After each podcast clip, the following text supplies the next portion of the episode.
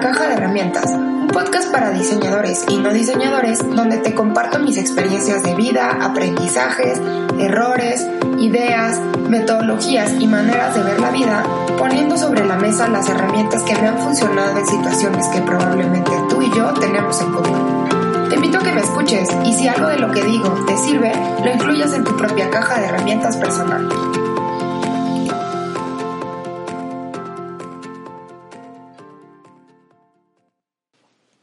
Hola, hola, bienvenidas y bienvenidos a un episodio más de La Caja de Herramientas. Estamos prácticamente a punto de cumplir 90 días, 3 meses de cuarentena en la COVID. Y aunque en el episodio pasado ya les platiqué algunas de las aportaciones o de las cosas que la COVID me ha traído, hoy quiero hablarles de dos puntos muy específicos tienen que ver mucho con diseño, pero que también tienen que ver con cosas que en los últimos días me han pasado. La verdad es que mm, estuve pensando mucho en sobre qué hacer este podcast porque no tenía una idea en mente, porque en los últimos días no me he sentido del todo animada ni muy con mucha energía para leer o para eh, andar con un tema específico. Entonces decidí también pues ser muy honesta y poner sobre la mesa dos cosas que de manera real y, genuina han estado ocupando mi atención y, que de alguna manera también me han pues me han movido en, muchos niveles por, por, el mismo proceso de la COVID que yo estoy viviendo. Así que hoy les voy a compartir un poco de esas cosas que me han estado sucediendo y a las conclusiones que he llegado, que definitivamente no son conclusiones eh, definitivas, sino más bien reflexiones que puedan servir para, pues para seguir la conversación y para que ustedes también le den una pensada. Y pues aquí van. Bueno, pues la primera cosa es que en muchas partes de México ya se escucha como este tema de que vamos a regresar a la nueva normalidad, ya se están activando algunos sectores de la industria, de la economía y pareciera como que muchas gentes ya se están activando y muchos sectores están reactivándose y regresando a la oficina y etcétera. Y con eso hay como un ánimo de, de bueno, ¿no? La activación. Pero la realidad es que en Oaxaca, que es donde yo vivo, a partir del 6 de junio, o sea, el fin de semana pasado, nos dieron pues prácticamente toque de queda como un aviso de 10 días más de confinamiento total, de realmente hacer un esfuerzo de no salir y nos vamos a ir hasta el 15 de junio, que by the way, el 14 es mi cumpleaños. Ya pasamos el cumpleaños de Julia, mi hija, en el confinamiento y pues ahora el mío. La verdad es que sí tenía yo la ilusión de que para mi cumpleaños esto ya iba a estar un poquito más activo, pero pues no, las cosas no están todavía así y por eso es que les digo que prácticamente estamos por cumplir los 90 días de, de confinamiento. Y bueno, entonces volviendo al tema, es que este asunto de la nueva normalidad, como ya les comenté en el podcast pasado, a mí como que no me cuadra, como que no me termina de convencer y no me parece ni, ni me entusiasma ni me parece interesante. Siento que es una manera de, de mantenernos buscando cómo en esta vida que ya es distinta, vamos a regresar a recuperar lo que perdimos de la vida pasada y, y en realidad yo siento que esto va a ser un nuevo inicio para algo completamente distinto, donde claro que podremos tomar elementos o actitudes o conductas o hábitos de nuestra vida antes de la COVID, pero que definitivamente no va a ser la misma. Y muy probablemente no nos estamos dando cuenta de todo lo que esto implica, de todo lo que ha cambiado hasta que realmente hayamos hecho esta transición y tengamos un punto de comparación. Em, entonces creo que también esta etapa de transición como hacia el nuevo normal va a ser em, pues un tiempo, ¿no? Y no sabemos a ciencia cierta cuánto va a durar. Pero lo que me parece muy interesante poner sobre la mesa es que esta construcción o esta em, pues diseño de cómo va a ser la vida ahora con con el coronavirus como parte de nuestra vida y siendo distintos, porque yo creo que todos en mayor o menor medida hemos sufrido muchos cambios y hemos, nos hemos transformado con estos meses de confinamiento, hemos reflexionado, hemos entendido, hemos pensado, hemos cerrado, hemos abierto nuevas posibilidades, hemos eh, transitado por emociones, por actitudes, por ideas distintas a las que teníamos. Y claro, algunos nos ha dado más fuerte que a otros y algunos nos ha afectado en algunas áreas de nuestras vidas y a otros no. Eh, pero lo que es una realidad es que yo creo que es imposible decir que hace tres meses y hoy todos estamos iguales. O sea, todos hemos sufrido transformaciones y aunque volviéramos a eso normal, creo que la manera en la que nosotros percibimos y entendemos eso normal ahora es distinto. Por eso realmente no creo que regresemos a lo de antes, o sea, no hay manera y justo pues de esto también se trataba la COVID, ¿no? Entonces, en ese sentido me parece que el, experimento o el trabajo de diseño, de construir una nueva realidad, una nueva rutina de vida, una nueva dinámica, pues va a ser muy interesante y también eh, a mí me invita hacerlo desde mis propias reglas y desde mis propios términos y desde estas nuevas cosas que conocí de mí, que me actualicé de mí, que entendí, que me funcionan, que no me funcionan, eh, y de quién soy yo hoy por hoy. Porque, pues no sé si a ustedes les pasa, pero con esto me quiero ir a la segunda idea que les quiero compartir en este podcast. Pero de pronto, pues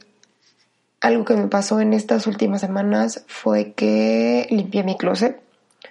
La verdad es que yo soy una persona que constantemente estoy limpiando mi casa, o sea, no me gusta tener eh, objetos guardados por mucho tiempo que no se están usando, como que sí es una costumbre que yo habitualmente tengo que hacer. Y de manera como ritualística, todos los eneros de cada año limpio. Este año eh, sí limpié, pero como en junio del año pasado yo me acababa de mudar de regreso a Oaxaca, no fue una limpia tan, tan profunda. Entonces, bueno, eh, en realidad en enero de este año yo sentía que no había terminado, o sea, que ese proceso de limpiar y poner y quitar no había terminado de hacerse, porque incluso apenas yo en diciembre de este año cerré y entregué mi casa de San Cristóbal. Entonces como que para mí este proceso de mudanza y de soltar y de dejar y de cerrar fue un periodo demasiado largo. O sea, digamos que prácticamente empezó en, en, enero del año pasado que ya decidimos mudarnos a Oaxaca y pues ya en este enero fue como la continuidad de ese proceso, ¿no? Y ahora que les cuento que eh, este sábado pasado acabo de volver a limpiar mi closet, me doy cuenta que en realidad llevo un año haciendo ese proceso, ¿no? Y la verdad es que es bien duro, es bien fuerte eh, enfrentarte a, a muchos objetos, a muchas cosas que hay en tu casa. Creo que la COVID, justo como les platiqué en el episodio pasado, nos dejó relacionarnos con las plantas, con los animales, con las personas más cercanas de nuestra casa, con las que convivimos a diario, y con los objetos de una manera más profunda que quizás en la rutina del rush anterior no habíamos explorado. Entonces, pues yo no sé a ustedes si les pasó, pero yo de repente empecé a cuestionarme mucho por qué tenía ciertas cosas y decir, bueno, ¿y tú qué? ¿En qué momento de mi vida llegaste aquí, no? Y a veces no podía ni siquiera reconocer de qué momento lo tenía, dónde lo había comprado, cómo había llegado a mí. Algunas sí y recordaba las historias y decía, te voy a conservar por eso. O sea, me empecé a ser consciente de cómo era esa relación con esos objetos. La verdad es que uno de los libros que a mí en la universidad más me marcaron fue el libro del diseño emocional de Donald Norman. Para los que no hayan leído este libro, es básicamente un libro eh, que explica por qué los objetos bonitos y los objetos que nos conectan con emociones eh, están muy relacionados con la percepción que tenemos de cómo funcionan y de que dan mejores resultados. O sea, que hay una relación directa entre lo que nos conecta con lo emocional y la belleza, con lo funcional y con la efectividad y la calidad. Eh, ese libro lo, leímos, lo volvimos a leer ahora el semestre pasado con mis alumnos de diseños multimedios en la Universidad de Anáhuac.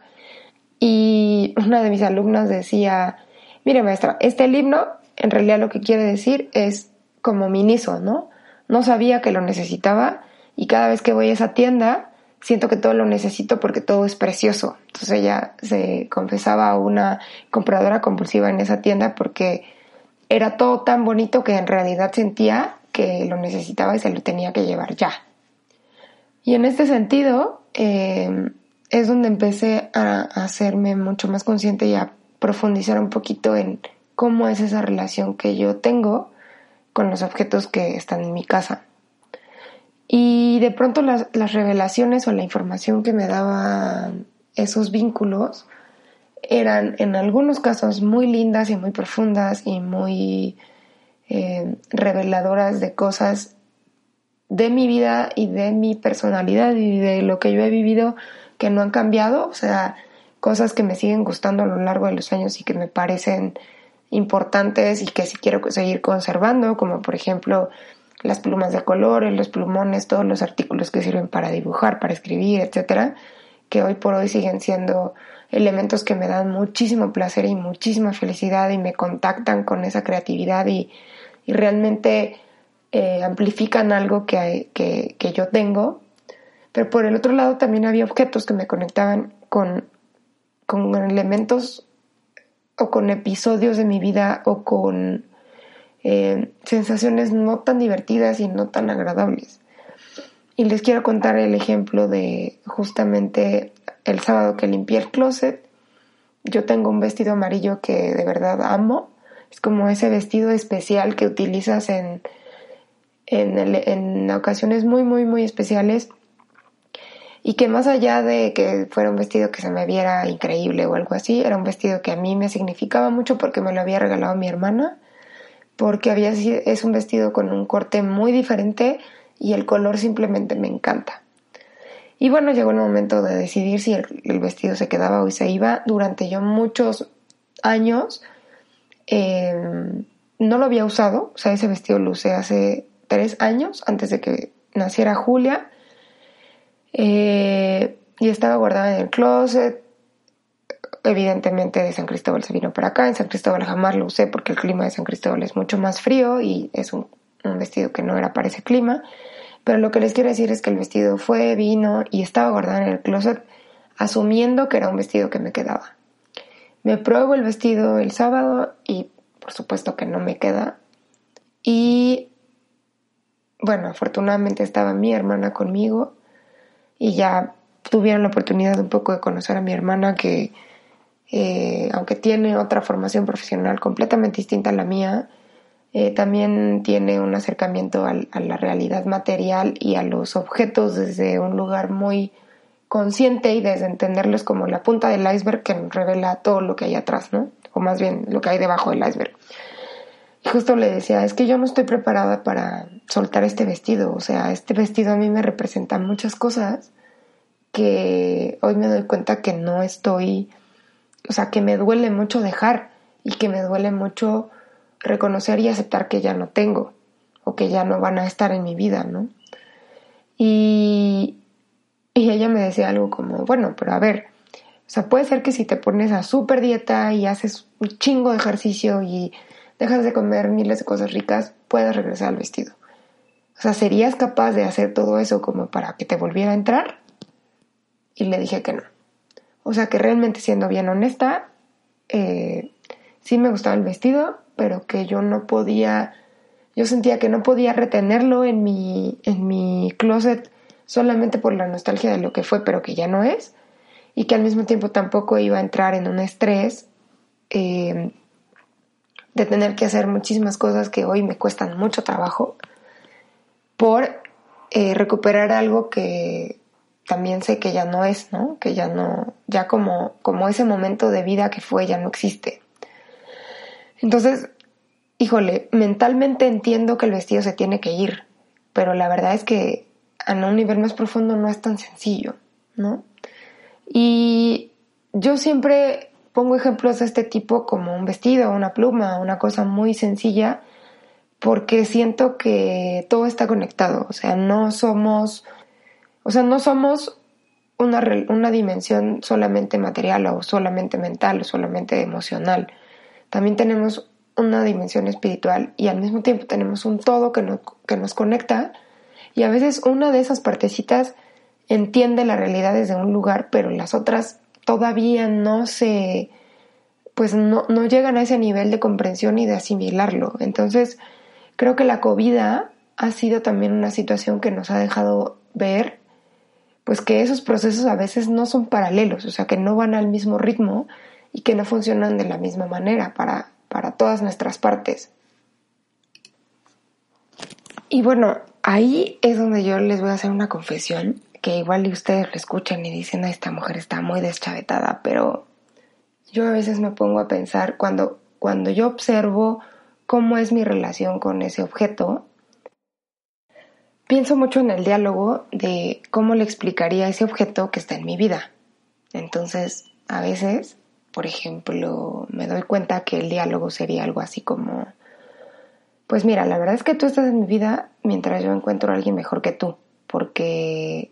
pues peor es nada. Entonces, tengo un servilletero que nunca he encontrado un servilletero que realmente me fascine, pero pues como necesito un lugar donde poner las servilletas, te tengo a ti, pero si algún día encuentro otro mejor, te voy a tirar o te voy a regalar. Ese sería un ejemplo. Otro ejemplo sería como, pues la verdad es que yo, tú estás aquí, pues no porque yo te escogí, sino porque me lo regalaron y no pude decir que no o no te pude devolver. Otro, otro de los diálogos podría ser... Em, otro de los diálogos podría ser... Estás aquí porque aunque yo realmente quería y soñaba con algo mejor o distinto a lo que tú eres, pues la verdad es que no me alcanzó y tú eres lo más parecido a eso que yo quería. O, pues la verdad es que no sé qué hacer contigo. Siento horrible de tirarte a la basura, pero pues la verdad es que tampoco me haces feliz. Y tampoco tengo un espacio aquí para ti, entonces por eso eres ese objeto que deambula de la sala a la cocina, a la recámara, al baño y pues no tienes un lugar, pero estás siempre presente y cada vez que te veo me molesta un poco verte. Y por ejemplo, el diálogo con ese vestido sería, puta, cada vez que te veo me acuerdo de lo felices que fuimos o de lo feliz que fui contigo, pero pues ahora tú y yo no tenemos cómo estar juntos. Entonces, te guardo por si algún día estoy lista para ti, pero pues vas a estar metida en un closet quién sabe cuántos años más. Y cada vez que yo te vea me voy a sentir súper culpable porque ya engordé, porque ya no me quedas, porque además te tengo aquí guardado, sin darte la oportunidad de que hagas feliz a alguien más y de que tú también luzcas y ayudes a alguien más a sentirse bien. Ay, la verdad es que es muy fuerte porque pensando en que si fueran personas, a mí no me gustaría que ninguna persona me dijera eso de por qué estoy en su vida. Y entonces ahí es donde yo me siento como con esta responsabilidad de ser muy consciente de qué cosas están en mi vida y por qué están y para qué y qué me están aportando, pero que si fueran personas también yo que les estaría aportando con esa manera en la que están en mi vida, es decir, en la manera en la que los guardo, si los tengo en un lugar lindo, si los tengo aventados, si los tengo cuidados, si están guardados en un closet que nunca van a salir de ahí, si están guardados en una maleta o en una caja. Que a veces digo, este objeto se merece la luz del sol, se merece el aire, y no estar guardado en una caja para ver cuándo se me ocurre sacarlo. Entonces, sí pienso mucho en cómo nos relacionamos de ida y también de vuelta con todo lo que está en nuestras vidas. Y podría parecer un, una reflexión así muy deschavetada de mi parte. Yo también creo que hay un tema de diseño aquí en qué elegimos tener en nuestra vida y cómo vamos a empezar a diseñar esa nueva realidad o ese nuevo inicio, porque ahora ya nos dimos cuenta que los espacios y las plantas y las personas que están a nuestro alrededor y los objetos sí tienen una influencia muy fuerte en cómo nos sentimos y cómo vivimos y cómo nos movemos y cómo nuestra, nuestra dinámica. Y también en cuánta atención nos requieren esas plantas, esos objetos, esos lugares, porque hay veces en que, incluso creo que eso lo comentó mi hermana en el podcast de El gato de tejado, que muchas veces nosotros volvemos los esclavos de nuestros objetos y de nuestra casa y de nuestro, de nuestro estilo de vida, más allá de que ese estilo de vida responda a quienes somos nosotros. Entonces creo que por aquí eh, es importante que cuando hagamos estas limpias y estas revisiones de objetos, nos preguntemos qué información nos dan sobre nosotros, sobre nuestra historia de vida y sobre quiénes somos nosotros ahora, si realmente resonamos y coincidimos con eso que tenemos en las manos o que tenemos en nuestras casas, y si, y si es algo que más bien corresponde a otro momento de nuestra vida, a otra persona que fuimos, que hoy ya no somos, y que lo queremos retener más bien desde la nostalgia, desde este ego de querer que las cosas permanezcan como como eran y no estar dispuestos a abrir espacio para una nueva realidad o una nueva manera de vivir y de hacer las cosas y de pensar y de enfrentarnos a esto que va a empezar como un punto de partida eh, diferente, ¿no? Eh, también quiero hacer mención de, de Maricondo, que si todos vieron la serie, porque ahora ya es muy popular, ella utiliza este criterio de Spark Joy, ¿no? Ella es una japonesa que tiene un libro que se llama La magia del orden y ella propone una metodología para pues para ordenar tu casa y para filtrar qué cosas se quedan en tu vida y qué cosas no. A mí la primera vez que vi los capítulos de la serie me encantó este tema del Spark Joy, pero después lo empecé a aplicar en mi vida y me, me sí entré en un poco de conflicto por este asunto de, bueno, cuando veo un tenedor, pues no es que sienta yo una alegría inmensa por el ver el tenedor. O veo la escoba y mi recogedor y tampoco es que el piecito se me levante como en la serie, ¿no? De felicidad y mi corazón lata. Ciertamente no, pero una de las cosas que he aprendido es que este Spark Joy también requiere una visión un poco más profunda y entender justamente el para qué están en tu vida. Es decir, el tenedor por, por sí mismo no lo tomas y te hace feliz, pero lo que te hace feliz es que con un tenedor puedes comer con tu familia, puedes comer con tus amigos, puedes comer en tu casa, puedes incluso preparar eh, o sea, lo que vas a comer y compartirlo con otras personas y eso sí te hace feliz. Entonces, aunque el tenedor directamente no sea el que te conecta con esa felicidad, tiene mucho que ver con la experiencia que sí te lleva a esa felicidad. Lo mismo pasa con el trapeador y la escoba o recogedor, ¿no? O sea, si tú eres una persona que le gusta vivir en un lugar limpio, ordenado, eh, pues la escoba y el recogedor te permiten vivir en un lugar así y cuando tú conectas con esa felicidad o ese placer que te da vivir en un lugar limpio, entiendes que esa escoba y ese recogedor tienen un propósito y les agradeces que están en tu casa, ¿no? Y, los cuidas y les quitas las pelusas y eventualmente lavas tu recogedor y etcétera. Entonces, Em, yo es lo único que agregaría porque sí existe mucho este rollo de quédate con lo que realmente te hace feliz y te da alegría, pero hay cosas que en realidad necesitamos para nuestra vida cotidiana que no las vemos y vibramos de felicidad, pero toda la experiencia de uso que en la que están involucrados sí nos conecta con eso. Y pues bueno, para mí hoy esta esta nueva realidad, esta, esta vida después de la COVID, tiene un algo que me entusiasma mucho de volver a empezar desde otro lugar, pero retomando cosas que teníamos, pero sobre todo teniendo la oportunidad, que creo que es el gran regalo o lo que más me entusiasma, que nos va a dar la oportunidad de replantear, de revisitar, de reconocer, de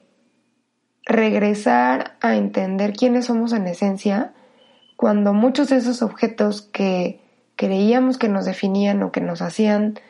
eh, ser quien éramos o que eran importantes para nosotros, tal vez ya no son tan valiosos o tan importantes,